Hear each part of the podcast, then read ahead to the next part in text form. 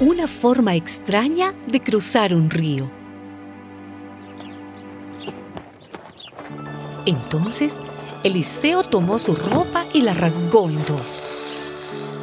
Luego, recogió la capa que se le había caído a Elías y regresó al Jordán y se detuvo en la orilla. Acto seguido, golpeó el agua con la capa y exclamó, ¿Dónde está el Señor, el Dios de Elías? Apenas había golpeado el agua cuando ésta se hizo a uno y otro lado. Y Eliseo volvió a cruzar el río.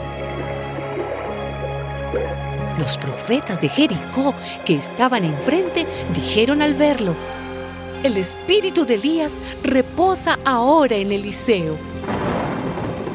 Fueron entonces a su encuentro e inclinándose ante él le dijeron, mira, entre nosotros tus servidores hay cincuenta valientes.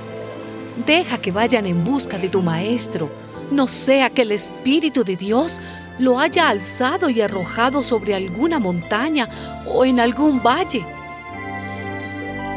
Pero él dijo, no, no manden ustedes a nadie.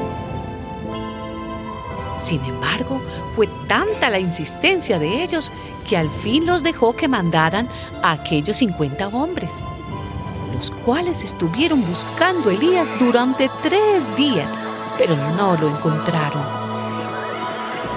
Entonces regresaron a Jericó, donde se había quedado Eliseo, y éste les dijo, yo les advertí que no fueran